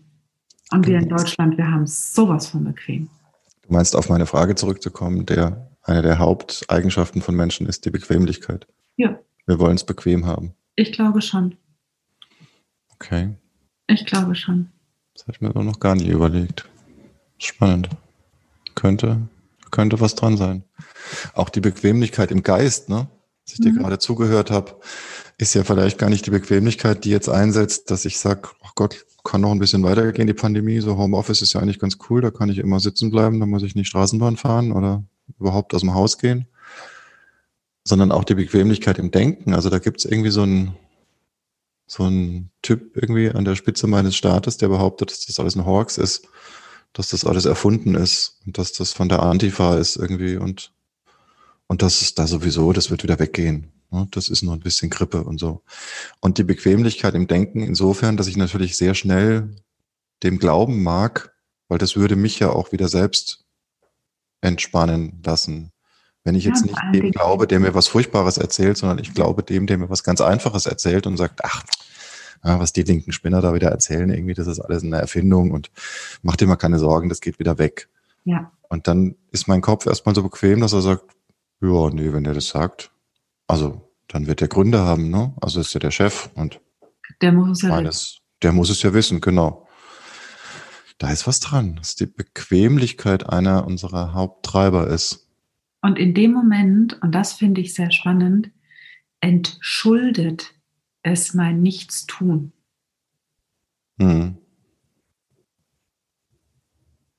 Ich würde ja gerne, ne? Aber ich muss ja darf nicht. Ja, ich darf ja nicht. Ja. Da ist ja verboten. Ja, ist verboten oder, oder ich muss halt nicht, weil, weil der hat ja gesagt, stimmt gar nicht. Hm, genau. Und das, ja, ich finde es immer wieder spannend, das zu beobachten. Ähm, und natürlich frage ich mich dann auch selbst wieder, ne? Karina, wo bist du denn bequem in deinen Gedanken? Ja, kommen auch so zwei, drei. Äh, ja, ich äh, bekenne mich da auch schuldig. Ja, wer, wer nicht? Ne? Wer ich nicht? bekenne mich da auch schuldig. Aber deswegen liebe ich auch dieses Feld ähm, der wunderbaren Gedanken, wie ich sie nenne, oder auch der frischen Gedanken, ne? die, wir, die wir dann haben können, wenn wir, wenn wir uns mal trauen, über den Tellerrand hinaus zu denken. Oder hinein. Oder hinein. Über den Tellerrand hinein. Ich glaube, der Tellerrand in uns selbst, den dürfen wir auch nicht unterschätzen. Ja. Meine allererste Assoziation mit dem wunderbaren Gedanken, als du mir das schriebst, schrubst, war ja der wunderschöne Film mit äh, Robin Williams, ähm, Peter Hook. Pan.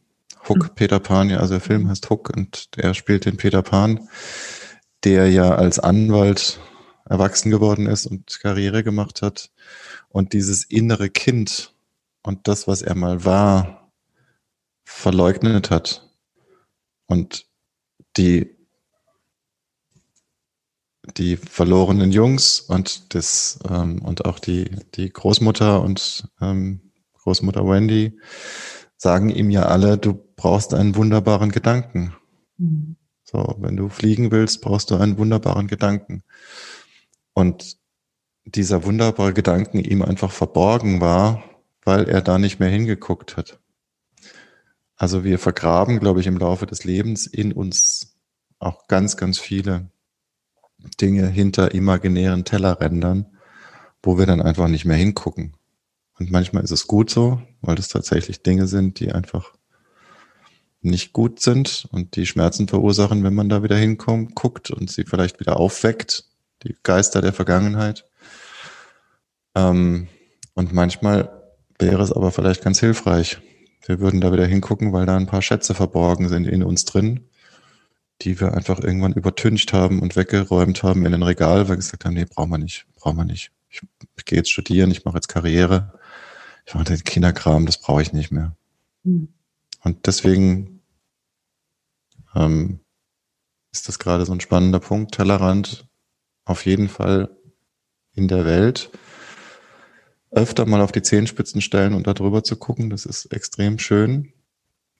Manchmal auch schockierend, aber im, im weitesten Sinne immer schön und bereichernd, aber eben genauso nach innen mhm. schauen und wo habe ich denn da irgendwie vielleicht noch Sachen von früher? Du hast vorhin gesagt, so die Kindheit und so, das, die unschuldige Zeit. Wo habe ich denn da noch Sachen von früher? Wieso habe ich denn eigentlich, wieso habe ich das eigentlich nie mehr benutzt? Warum liegt denn das da? Oh, das ist eigentlich noch gut. Es hat ein bisschen Staub angesetzt, aber es ist eigentlich noch, ich probiere es mal aus, vielleicht, vielleicht geht's noch. Das machen wir, glaube ich, auch zu viel zu selten. Mhm. Und wer weiß, vielleicht könnte der ein oder andere fliegen mit so einem wunderbaren Gedanken. Insofern finde ich deinen Podcast so sauschön und so inspirierend und so wichtig und würde mir wünschen, dass den Millionen Menschen hören, dass wir ihn in alle Sprachen der Welt übersetzen und dann auch mit allen Menschen der Welt sprechen. Also dass du dann tatsächlich auch mal mit Menschen aus Peru sprichst und sagst, ja. Was ist denn dein wunderbarster Gedanke? Das fände ich unfassbar spannend ich und auch. wertvoll.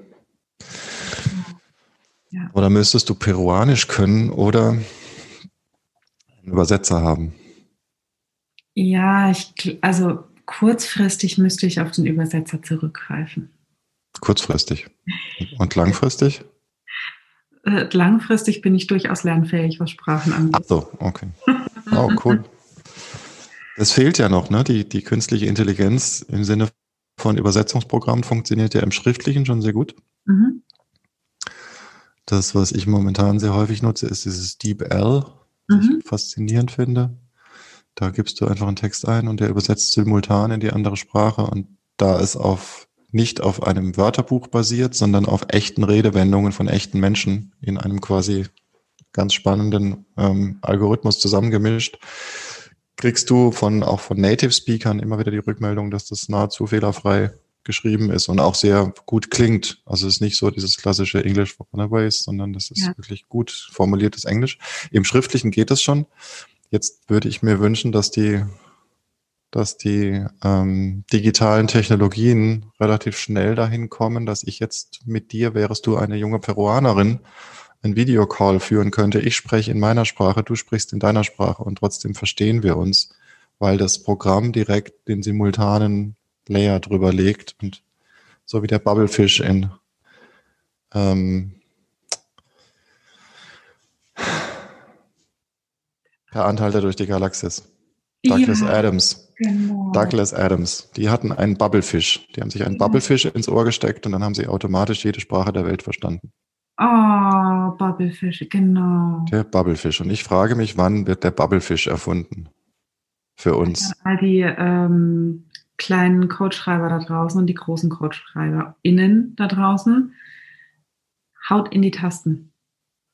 Genau, ihr lieben kleinen PixelschubserInnen, die wir auf euch nicht mehr verzichten wollen, weil ihr uns so wundervolle Sachen beschert. Ja. Programmiert doch bitte einen Bubblefish. Weil ich glaube auch tatsächlich, dass die Weltvölkerverständigung auch dadurch eine neue Chance bekäme. Ja, ich glaube auch. Ich glaube auch. Wenn einfach alle verstehen. Ja. Im wortwörtlichsten Sinne. Ja. Und wir dürfen auch wieder ein bisschen lernen, nicht nur mit den Ohren zu hören. Genauso wie wir nicht nur mit den Augen sehen müssen. Wir dürfen auch gern mal wieder unser Herz benutzen. So wie du gesagt hast, ne? warum ähm, Warum tun wir sowas, obwohl wir genau wissen, dass es nicht richtig ist? Das außerdem, ja. Aber das mit dem Bubblefish, das fasziniert mich trotzdem gerade auch die Erkenntnis nochmal.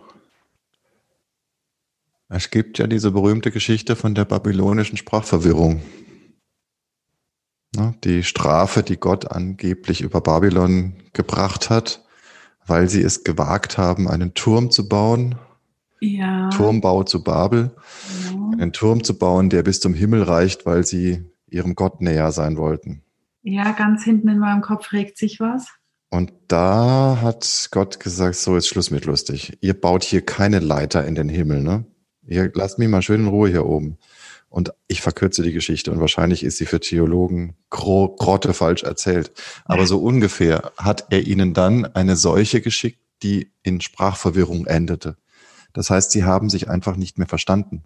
Sie konnten nicht mehr miteinander kommunizieren. Auch Menschen, die bisher Nachbarn waren und dieselbe Sprache sprachen, wurden so in ihrer Sprache verfälscht, dass sie sich nicht mehr verstehen konnten. Sie haben einfach nur noch Kauderwelsch geredet. Und durch diese Verwirrung, durch diese Sprachverwirrung ist das ganze Imperium in sich kollabiert, weil sie einfach keine Kommunikation mehr hatten.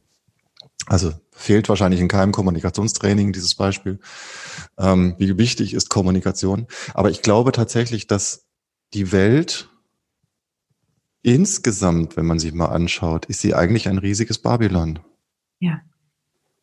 Und wer sagt denn, dass nicht vielleicht doch irgendwie eine höhere Macht dafür sorgt, dass wir eben alle nicht dieselbe Sprache sprechen, dass überall wieder irgendwelche Menschen wieder eine neue Sprache anfangen. Hier bei Outländern, ne? Selbst die Schotten mit den Engländern. Hm. Laird, wenn die Iren so richtig von Zacken ziehen, verstehst du ja mit dem besten Schulenglisch kein Wort mehr. Ja. Also jede kleine Region auf der Schwäbischen Alb hat ihre ganz eigene Sprache. Und vielleicht ist das am Ende Absicht von irgendjemandem, dass der sagt, ich will nicht, dass ihr alle dieselbe Sprache sprecht. Ich will, dass ihr euch nicht versteht. Ich möchte Zwietracht sehen. Ja, das ist vielleicht eher dann nicht Gott, das ist eher der Teufel. Weiß ich nicht. Und natürlich hast du recht mit den Augen und mit dem Herzen. Ähm, oder eben nicht mit den Augen, sondern mit dem Herzen sehen wir am besten. Und das ist jenseits sämtlicher Sprache. Mhm. Aber das äh, lernen natürlich auch nicht alle. Oder sie verlernen es mit der Zeit. Ich glaube, es braucht auch ähm, wieder viel mehr den Willen, nicht nur sprechen zu wollen, sondern auch mal wieder zuzuhören. Mal jemandem wirklich bis zu Ende zuzuhören und nicht nur auf meinen Einsatz zu warten, während der andere spricht.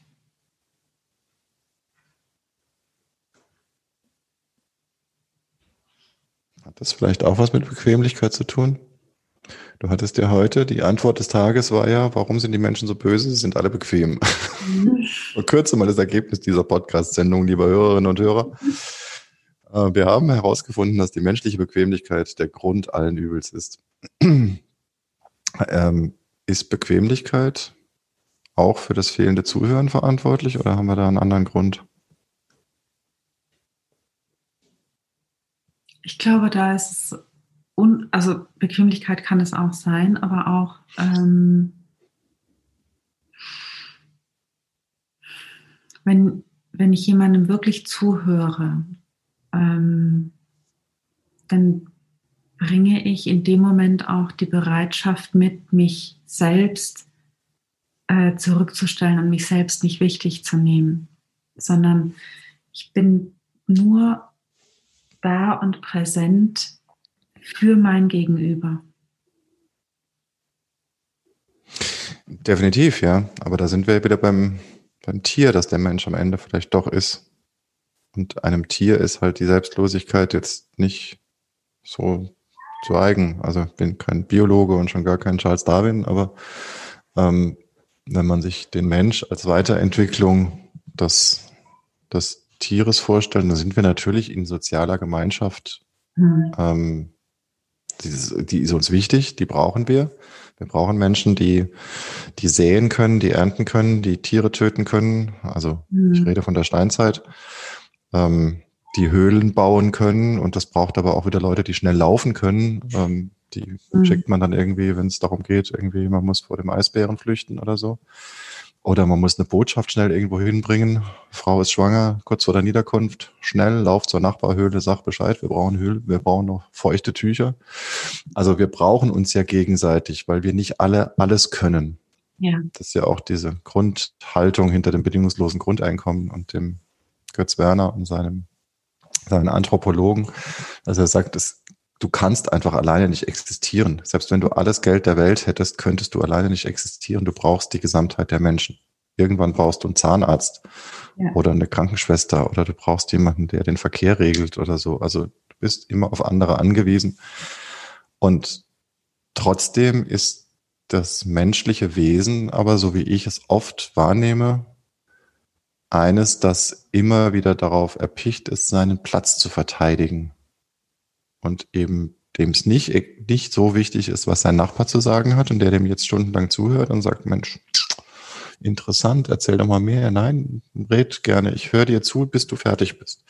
Sondern der sich da hinstellt und sagt, was wächst denn ihr Kirschbaum eigentlich auf meine Seite rüber hier? Können Sie den mal zurückschneiden? Das ist mein Garten hier. Also viele Menschen einfach, und vielleicht sind es auch die wenigsten, und vielleicht merken wir sie nur, weil sie so laut sind, die uns immer wieder mitteilen, was sie zu sagen haben, ohne dass sie irgendjemand danach gefragt hat. Oh ja, genau. Die und diejenigen, die sich einfach hinstellen oder hinsetzen und sagen, schön, dass du da bist. Erzähl doch mal, wie geht's dir? Und zwar nicht mit dem Hintergrund, ich will dir auch gleich erzählen, wie es mir geht, ja. sondern mit dem wirklich ehrlichen Interesse zu wissen, wie es mir geht. Und dann darf ich erzählen, so wie bei dir jetzt, ja. bis mir nichts mehr einfällt, bis ich müde werde. Und du hörst mir einfach zu und wartest nicht auf deinen Einsatz, sondern gibst mir zumindest das Gefühl, dass es dich wirklich interessiert, was ich zu erzählen habe. Ja, das tut's tatsächlich. Ähm, und ich glaube, dass es, dass es früher war es, ähm, war es mehr kultiviert zuzuhören. Ich glaube, wir hatten auch noch nicht so viel ähm, Möglichkeiten der Ablenkung. Also ich habe zum Beispiel, ähm, vielleicht ist es auch ein bestimmter Schlag Menschen, das kann ja auch sein. Ne? Wie du sagst, muss ja auch nicht jeder für alles ähm, da sein und jeder alles können. Ich habe wahnsinnig gerne schon immer Menschen zugehört. Ich habe auch wahnsinnig gerne meine Ideen erzählt. Aber ich konnte das eine von dem anderen trennen. Und am allerliebsten habe ich meinen Omas zugehört. Und Opa. Also ich habe nur einen Opa. Ähm, und gerade alten Menschen, ich höre denen so gerne zu. Deswegen hast du auch mich angesprochen, ne? Ah, nein. Ah, jetzt haben wir es. Jetzt ich haben wir es. Von 60, 70 plus. Ja, ja, da bin ich nicht mehr so weit von entfernt. Ach. Nein, Spaß. Ich wollte kurz nachfragen, was du mit früher meinst. Sprichst du von früher, von deiner eigenen Kindheit? Ja. Ah, okay. Meiner eigenen Kindheit, aber auch ähm, von, von den Zeiten, wo jetzt eben noch nicht in jedem Haus ein Fernseher stand, auch noch nicht in jedem Haus vielleicht ein Radio war. Mhm. Ne? Wo, ähm, wo auch noch nicht jedes Buch irgendwie verfügbar war und das vielleicht überhaupt nicht jedem so bewusst war, ähm, sich, sich Wissen aus, aus Büchern anzueignen, sondern wo es noch wichtig war, zuzuhören und richtig zuzuhören, damit man ähm, das auch versteht, was jemand sagt. Die dunklen Jahre des Mittelalters, als es nur der Kirche vorbehalten war, sich mit den Büchern zu beschäftigen. Ja, das ähm, war auch eine düstere Zeit, ja. Also da müssen wir irgendwo zwischen reingehen. Ne? Also es gab tatsächlich eine Zeit, in der es sehr wenigen Menschen vorbehalten war, zu Wissen zu kommen und mhm. Bücher zu lesen und Radio und Fernsehen waren noch fern. Und dann gab es die Zeit, als das in die Aufklärung ging und als der Gutenberg dann seinen Buchdruck erfunden hat und dann plötzlich konnten ganz viele Bücher produziert werden. Ähm, ja, aber ich weiß schon ein bisschen, was du meinst. Also die, der, der Medien-Overkill, der uns jetzt spätestens seit dem Ende des 20. Jahrhunderts heimsucht, Mhm. Angefangen mit den Privatfernsehen in den 80ern und dann dem Internet in den 2000ern. Dazwischen kam noch der Mobilfunk und dann wurde das Smartphone erfunden und hat die beiden Welten zusammengeführt oder die drei Welten, das Privatfernsehen, das Internet und die mobilen Geräte. Und seitdem sind wir tatsächlich jeden Tag diesem Horror ausgesetzt. Da wollen wir aber jetzt nicht drüber schelten. Das ist einfach so. Ähm, wir haben ja jederzeit die Chance, in den Garten zu gehen und uns da rauszuziehen. Mhm. Ich zumindest jetzt. Mhm. Ähm, aber das ist schon ähnlich wie mit dem Klima, mit dem Klimawandel, wo ja auch viele sagen, wow, früher war es auch mal wärmer. Ja, aber es ist die Geschwindigkeit. Es ist diese exponentielle Steigerung, die gerade Angst macht. Und das ist bei den Medien und bei der Information und dem äh, weltweiten ähm, Informations-Overkill ähm, einfach beängstigend, was da passiert. Und die Frage ist, wann, wann kommt der Turning Point? Also wann konsolidiert sich das wieder? Wir mhm. scheinen nur eine Richtung zu kennen und die ist höher, schneller, weiter. Noch eine App, noch ein Device, noch ein News-Kanal, noch ein Fernsehsender. Ähm, jetzt die letzten Jahre Netflix als neues Phänomen. Jetzt können wir, jetzt müssen wir nicht mehr warten, bis der Lieblingsfilm irgendwo an Weihnachten auf RTL Plus kommt, sondern wir können den jetzt jedes Jahr streamen, äh, jeden Tag streamen, wenn wir da Lust drauf mhm. haben. Wir gucken Serien auch nicht noch wie in den 80ern so auf die Woche verteilt.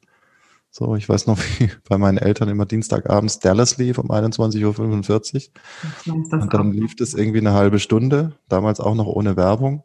Ja. Und dann hieß es, äh, Fortsetzungsfolgt, ne? Also gerade war JR kurz davor, irgendwas Schlimmes zu tun. Oder Bobby ähm, guckte sinnierend in die Kamera, weil er mal wieder die Welt nicht verstand.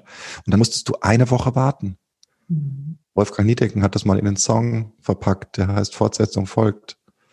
Und der beschreibt diesen kleinen Jungen, der jede Woche zum Kiosk rennt und sich sein Tarzan-Heftchen kauft. Mhm. Das war ja quasi die Zeit davor. Mhm. Also vor die Fernsehserien kamen und vor das Kinderfernsehen hatten wir die Comics. Mhm. Und Tarzan und Mickey Mouse und wie sie alle hießen, die sind ja auch nur einmal die Woche maximal erschienen. Und da waren oft Fortsetzungsgeschichten drin.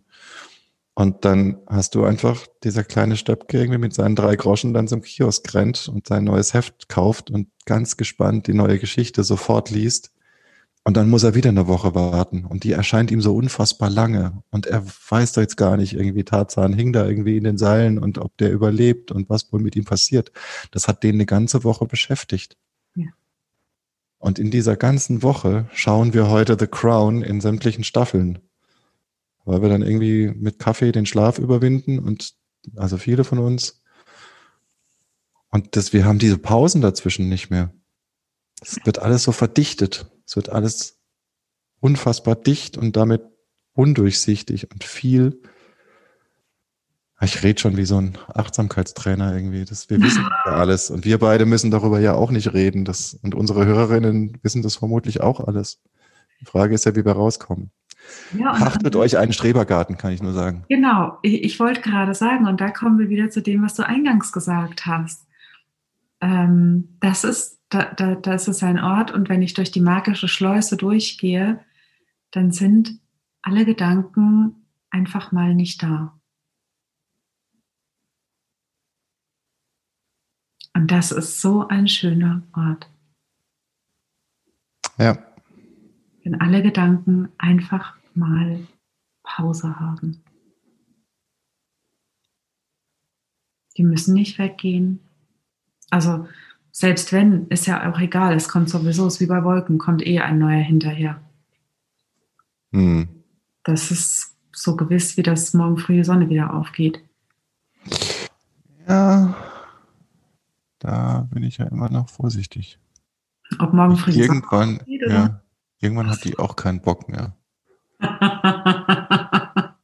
Vor allem geht die ja gar nicht auf, ne? Die alte Hippe, die Sonne, die bewegt sich ja gar nicht. Stimmt. Wir bewegen uns ja. Wir, wir lassen sie aufgehen. Ja. Ist ja eigentlich Sonnenaufgang, ist ja eigentlich ein Widerspruch in sich.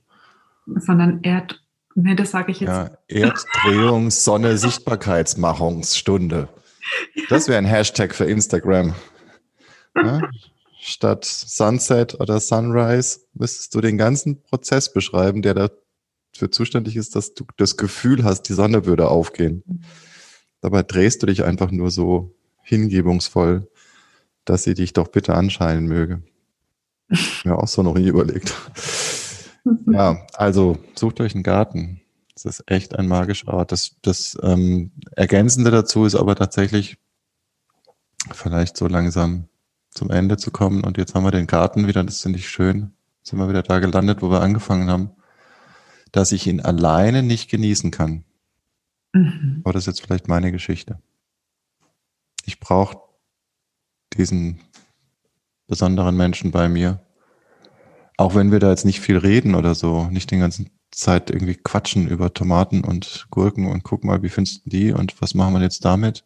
Also klar, zwischendurch haben wir da so ein paar Sachen, wo wir sagen, wo machen wir denn jetzt eigentlich den Wein hin? Seit Monaten haben wir den irgendwie im Topf und wissen nicht, wo wir ihn pflanzen sollen. Und wo machen wir den Olivenbaum hin? Und manchmal bestätigen wir uns einfach gegenseitig nur, wie wahnsinnig schön es hier ist. Ähm, aber das Gefühl, nicht alleine zu sein, das ist mir schon ergänzend auch wichtig dort. ist mir gerade noch eingefallen. Wieder bewusst geworden, als wir wieder beim Garten gelandet sind. Ähm, weil so dieser magische, völlig gedankenverlorene, meditative Ort, der klingt ja so, als würde ich da irgendwie jetzt alleine auf dem Rasen sitzen und mir keine Gedanken mehr über nichts machen. Das ist gar nicht so. Also ich brauche schon auch das Gefühl, zusammen, gemeinsam dort zu sein. Ähm, ich war da ein paar Mal alleine aus unterschiedlichsten Gründen, weil mal der eine, mal der andere keine Zeit hatte. Also von uns beiden ähm, waren wir ab und zu mal alleine dort und es ist nicht dasselbe. Du gehst dann immer rein und erwartest wieder dieses Magische. Aber es ist irgendwie schon am Tor. Dieses Geräusch ist ein anderes. Dieses das ist anders, wenn du alleine reingehst. Wenn man die Dinge teilt, ja. hat man sie häufiger. Wenn man die Dinge teilt, hat man sie häufiger. Ja, das ist eine schöne Erkenntnis. Vielleicht mag es damit zu tun haben, ja. Ja, aber anyway, ja, muss ja auch jeder irgendwie seinen, seinen Zugang zu finden und seinen Ort finden. Und vielleicht ist das für manche ja auch gar kein Garten, sondern was ganz anderes. Ein Flussufer oder ein oder ein Zimmer oder ein Balkon oder ein Teppich. Ein fliegender Teppich. Für Weiß mich ist es der Wald. Für dich ist es der Wald, genau, stimmt. Da haben wir auch schon drüber gesprochen. Ja.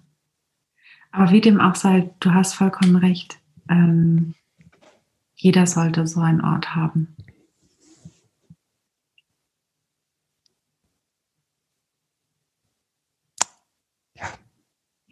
Und ich glaube, das ist ein guter, guter Schlussgedanke. Was meinst du? Ja, gehe ich mit. Sehr schön. Vielen, vielen, vielen Dank. Das kann ich nur hundertfach zurückgeben, liebe Karina. Danke. Ich hatte noch nicht so wirklich ein Bild von dem, was mich erwartet, aber das war zauberhaft. Dankeschön. Wer mich kennt, weiß, dass wenn man mich reden lässt, macht mir eine Freude. Ich erzähle schon gerne. Ich hoffe wirklich, dass es nicht zu viel war. Und dass man da irgendwas, dass unsere HörerInnen sich da irgendwas für sich Nützliches rausziehen mögen. Aber oh, es hat sau, sau, also mir persönlich hat es gerade sau gut getan und sich sehr schön ja. angefühlt. Danke. Danke für den Raum. Danke für die Einladung. Von Herzen von Herzen. Und auch den Hörern und Hörerinnen da draußen. Vielen, vielen Dank fürs Zuhören und für die Zeit und die Aufmerksamkeit, die ihr uns schenkt. Ist nicht selbstverständlich. Und ja, deswegen von Helge und von mir jetzt. Helge sagt das selbst. Ich sag mal Tschüss. Ich sag mal Tschüss. Ich sag auch Tschüss. Sehr schön. Mehr Inspiration und Raum für deine Gedanken findest du auf carinaschimmel.de.